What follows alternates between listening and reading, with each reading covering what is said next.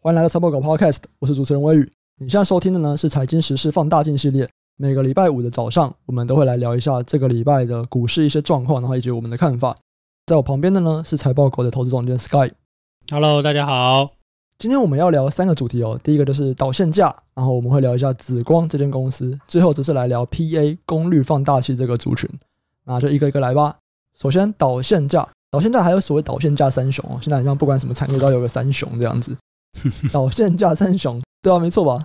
导线架三雄，六五四八长科、五二八五界林跟二三五一顺德这三间公司哦，他们的波段涨幅大概都有四到五成啊。像这样的长科啊，它的六月营收创了历年新高那，界林它则是创下了历史的次高纪录啊。Sky 可以先来讲一下什么是导线架，然后为什么最近的营收表现这么好吗？导线架就是给那种 IC 做封装的啦。你就想这是那种二极体，或是那种 LED 下面有两个引脚嘛？你可以把它想成是那就是导线架了。反正这个东西就是用来封装用的，它都是用在这个 IC 元件里面。你可以把它想作是一种封装的材料，就是了。为什么这个导线架在最近的营收都表现这么好？像界霖，界霖其实今年第二季的获利就已经赢去年一整年了，然后预估下半年也会逐季走高。导线架这个产业是出现了什么状况吗？其实长科、界霖跟顺德有一点不同啦。长科自己是 IC 这边的哦，界霖跟顺德是比较偏电源这边的功率半导体的啦。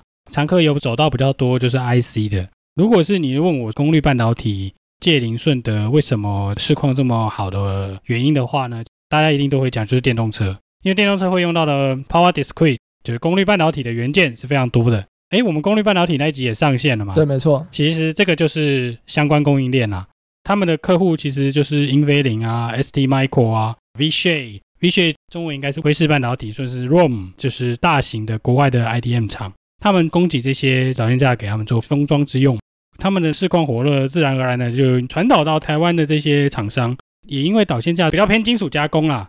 金属加工业通常里面还是需要一些电镀啊、一些粗糙化啊的这种制成，这种通常都会在亚洲地区做。拉回来，重点是说，为什么营收会这么好？其实很简单，就是你电动车也很好，市况不错，工业用的需求也会拉升，甚至现在家用的电瓶元件也需要越来越多的智慧的电源模组，进而导致他们的获利在今年就出现了大爆发了。刚刚有提到长科跟界霖他们在六月的营收表现都非常好。可其实啊，这个还不是他们的产能全开的状况，因为这两间公司啊，最近有并购了一间日本的，也是在做这个功率半导体的公司，他们都有去并马来西亚这边的厂。那马来西亚这边因为疫情的关系很严重嘛，所以他们整个马来西亚厂是有降载的。但尽管降载哦，他们六月的营收还是表现很好。那预期啦，等到马来厂如果可以恢复它的正常的生产线，那营收又可以再创新高这样。当然还有可能啊，如果是界零这种的，就是功率导线架的话，他们的报价其实跟铜有关系啦，所以你铜在创高，大家又拉货，也有可能让它的营收看起来比较亮丽啦。可是这样的话，获利就会被吃掉，那就是看公司库存管理的能力啦。好，那第二个就要来聊中国紫光。哇，中国紫光是很有趣哦，因为它现在是被徽商银行，因为徽商银行对紫光的偿债能力表达质疑，所以向法院申请对集团进行破产重组。紫光也是大名鼎鼎啊！好几年前，其实紫光就疯狂的想要去收购整个亚洲的这种半导体公司，然后也说要买联电啊，买台积电啊，结果现在居然要破产了。哎，其实这个前一阵子不是也有另外一家也破产，也是做那个芯片的啊，被人家踢爆破产嘛？最近感觉是中国半导体没有穿裤子游泳潮啊，被大家发现了，真的好多人没穿裤子。因为在中国的政策，他们就是要去扶持芯片的发展，然后那时候就是扶持紫光，然后紫光就一直大肆并购。当时紫光很像本一比到一百多倍吧，然后他就会去并购那种本一比二十几倍的。并购了以后，就是这间公司本来的获利是乘以二十是市值嘛，那被并购之后，因为紫光的本一比是一百，所以等于说紫光去并购这个，然后反而是可以让它的市值加更多的，那他就有办法再去借更多钱，然后再来并下一家。结果现在看起来就是说，哦，你看你一直这样子做杠杆并购 LBO，结果现在就是。还不出钱来了，被银行申请破产，嘿，这蛮惨的。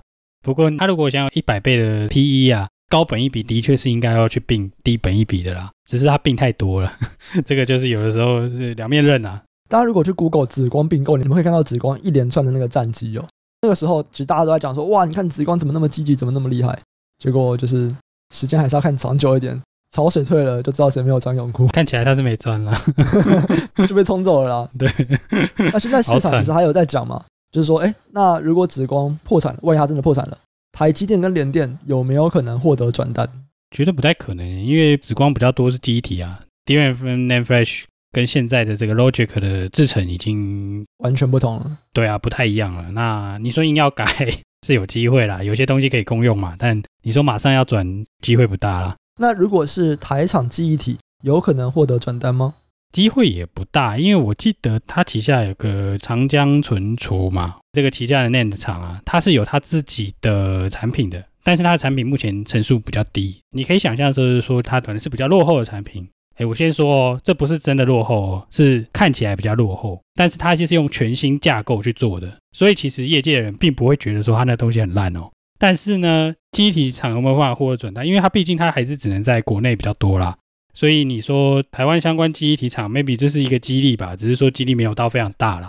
因为毕竟它占有的市场份额还没有那么多，那它现在这个阶段，就 NAND 来说，也是还没有追上大家的技术的门槛。但是我们不能说它的架构不好哦。我之前跟一些业内的朋友讨论，他们觉得它的 NAND 的架构是好的。所以他们其实是用一个新的架构，可是这个新的架构可能还没有完全的表现出它的优势，所以目前做出来的东西效能可能还是比较弱一点。可是这个是一个全新架构，它其实是蛮有潜力的这样子。对。只是还没做到就哎，就就就就爆了，那没办法，让他算他倒霉啊。对啊，这很难讲啊。哦，我觉得这个东西算是，如果大家投资久一点了，会觉得蛮有趣的啦。因为其实真的在那个时候，台湾的新闻其实也都在讲紫光，然后他们也买了台湾的几间公司嘛，布局蛮多的吧。群联也是跟他们合作嘛，群联、南茂啊，一大堆的记忆体的封装厂，甚至模组厂，其实多少少都有跟紫光有合作啊。我觉得很有趣啦。你们这个合作了老半天。当然啦，他破产只是他流动性不佳嘛，你就看之后有没有人要给他钱，让他东山再起啊。之前看新闻不是阿里巴巴好像要给他钱吗？其实我觉得蛮有机会的啊，因为他毕竟那么多资产还是摆在那边，那么多设备还是摆在那边，那么多厂房，我觉得就是重组啦。其实就把这个债务剥离，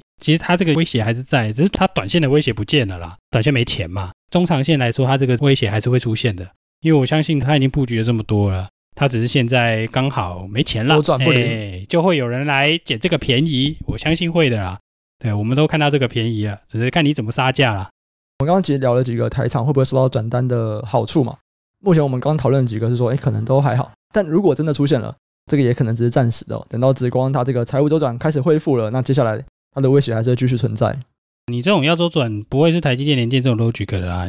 理论上，你要代工的也要是像立积电那一种，你可能做比较多机体制程的这种会比较有机会啊。但你说真的会不会转？感觉几率还好啦，因为目前它的制程毕竟是比较不是符合现在的嘛，所以你说马上转过来，转过来还要那些光照那些有的没有的东西还要改啊，材料还要重新分析啊，也不是那么容易啦。两边都有下的那些人，把单子下到另外一边去，比较有可能了。一百趴长江存储的客户马上跑到其他地方下单，这个机会是不大的啦。对啊，好，那最后一个，我们来聊一聊 PA 功率放大器这个族群哦。首先还是先请 Sky 来介绍一下什么是功率放大器。这个 PA 很常听到，那它到底是什么？这个很难解释呢。这个有点像是强迫器好了，我们这样解释。你以前看那个有线电视啊，跟人家偷接的，接了很多台，不就是它那个功率会消减吗？那你的电视变得很不清楚吗？你 PA 可以想象是这个东西啦。会发射讯号的都有这个东西，因为我们台厂遇到的比较多都是在手机供应链啦，稳懋啊、宏捷科啊、全新啊，他们都是手机供应链为主嘛。反正你可以把它当做设计在天线模组里面，帮助你把讯号收发稳定的一个东西啦。反正就大家想象说，天线就是把讯号传输到世界各地嘛，那其功率放大器就是在做这件事情嘛。他们就在把讯号放大，然后让其他人有办法接收到这个讯号，所以就叫做功率放大器。像刚刚我们不是有那个导线器三雄吗？哎，PA 当然要有一个 PA 三雄。PA 三雄呢，就是稳懋啊、宏杰科、全新。这三间公司大家可能就比较熟了哦。像稳懋跟宏杰科都是在做手机的 PA 嘛。哎，其实还有哎，PA 不止三雄啦。对啊，那 PA 有几雄？我也不知道是不是雄就是了。没有，新贵还有一家啦，新贵还有一家。我们刚讲的这这三家啦，只有稳懋它的股价是在盘整，宏杰科跟全新哦，这两间公司的股价都创了历史新高。这两间公司，他们都是在做手机的这个讯号放大的 PA。Sky 可以来聊一下，说整个功率放大器产业现在是不是发生了什么变化？我觉得台湾的功率放大器一直都是代工的形式，诶，因为现在刚好有新的材料吧，所以就是会有一些新的话题性吧。材料像什么？频率的这个他们比较多常用氮化镓嘛，功率用电的那个他们就比较常用碳化矽。特性的不同了，反正也不用知道太细，就是大概知道就好了。它有一些什么电压或者什么频率，它比较好那个嘛。讲完大家刚好睡着了。我是觉得它这个射频晶片有一点变化，是说你 Fabless 跟这个 IDM 厂的一些竞合吧。你把它想成 Intel 跟高通吧，透过台积电代工嘛，Intel 可能就是它全部都它自己做嘛。竞争的状况上有一些改变啦，所以 IDM 厂的 Broadcom 可能觉得这个成本负荷不了啊，或者是说它产能没办法 ramp 那么快嘛。其实市场上最近也常听到博通的晶片有缺啦，网通的一些厂有在讲啦。我是不知道交期多久了，但就是看得出来它的这个产能是有一些紧缺的嘛，所以他们就会寻求外包嘛。你如果有一些外包厂的资源吧，你在提升产能的部分的速度应该会快一点啦，就是可以当做是协力厂，然后被大家当做是调度的吧。这也是台厂的宿命就对了，因为我自己以前看那个宏捷科就有点像 Skywork 的调度厂，对不对？订单满爆了就下给你。以前啦，最近的状况我比较不清楚了。前几波的循环都是这样，看哪一年特别好就多下给你一点，所以这个波动会比较大一点呢。这个趋势可能可以关注一下啦。我们都知道，晶圆其实在台积电以后算是开始了一个新的商业模式嘛。本来这种晶片制造都是我自己设计自己制造，那到后来变成会有台积电那种专门在做晶圆代工制造的公司，那等于说别人设计好，那我根据他的设计图来做制造。可能像 Intel 就还是自己设计自己制造，然后现在就爆了嘛。现在看起来整个这种 Logic IC 的趋势都是往设计归设计，制造归制造，这是两边不同的。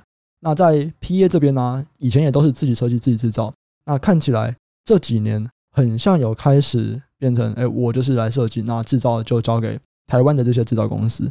所以像刚刚 Sky 讲的宏捷科，啊这某种程度也可以再解释说，为什么宏捷科在客户他就算面临库存调整的时候，还是比文茂的营收表现还要好。啊，这可能也是因为逐渐有这个趋势，所以他们接下来他们的单可以比较稳定。是是是，其实台湾在这个产业蛮有趣的啦，慢慢的有一些变化吧。从一开始我们看到它只是纯粹代工厂，到后来都有一些往前段整合比较多的这些变化了。那以上就是我们今天聊的三个主题，我们聊了一下导线架这个东西，聊了紫光现在在被银行申请破产重组，再来就是聊一下功率放大器这个族群，它也都是默默的在创新高。有默默吗？我们准备脚本的实习生写默默创高。哎，我觉得大家好像讨论蛮多的，好像也没有到这么默默啦。对啊，没有很默默啦，算是大家沉寂一段时间，然后开始创新。当然没有导线架这个礼拜这么疯狂嘛。导线架这礼拜是比较 excited，又要竞标 CB，有一些股价又连续创新高。对啊，这真的是都公告自己了，对不对？真的是很兴奋的一个礼拜啦。这样讲。好，那我们这礼拜的内容就到这边。如果大家喜欢我们的内容的话，也，记得到 Apple Podcast 啊，到 Spotify 去订阅，这样你就可以收到我们每个礼拜的更新。我们每个礼拜一、三、五都会更新。如果有任何的问题，可以在 Apple Podcast 的留言底下留言，或是到我们 Facebook 的粉丝专业，我们 Facebook 社团跟我们讨论。今天我们就到这边，我们下周再见，拜拜，拜拜。